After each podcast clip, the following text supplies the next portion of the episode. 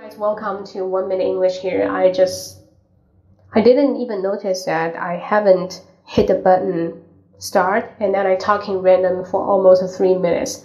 Uh, now let's get started. Uh, what I'm trying to say is about my TP points. So now these days I've been taking the course named CELTA. CELTA is a really high intense one and you should mainly focus on that without doing anything because first of all I lack of English environment. I'm a non-native speaker and second because my English teachers are really sophisticated and they are the CELTA trainer for a long time and we're the trainee. It's really hard for us, first of all, only for me, to use English to teach in the whole process by using the same pattern of language. You can't explain the word meaning or the part of the speech in English. What you have to do is by asking concept checking questions.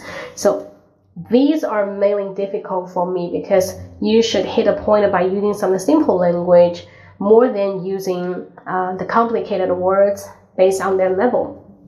Next one is about while I'm just doing it, I will lose my confidence in that because the more you talk, the more mistakes you will make. So it's very obvious, right? Even the native speaker will make hundreds of the mistakes in their speaking because it depends on how much they talk.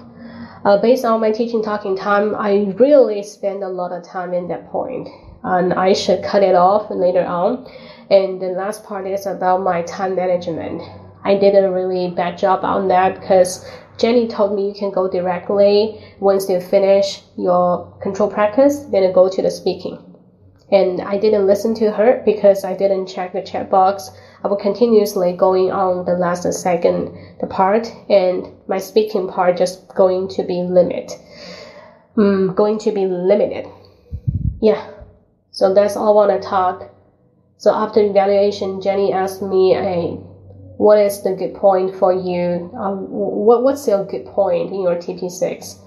Uh, I'm wordless. Yeah, totally wordless. I really don't know what's the highlight here or what's the high what's the spotlight here i can't find it but thanks for my coworker she pointed out the some of my improving points and gave me some um, suggestions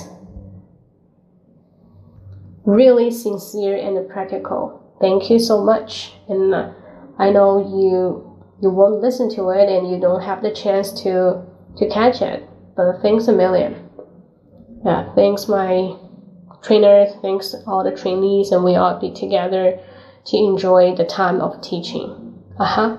Thank you.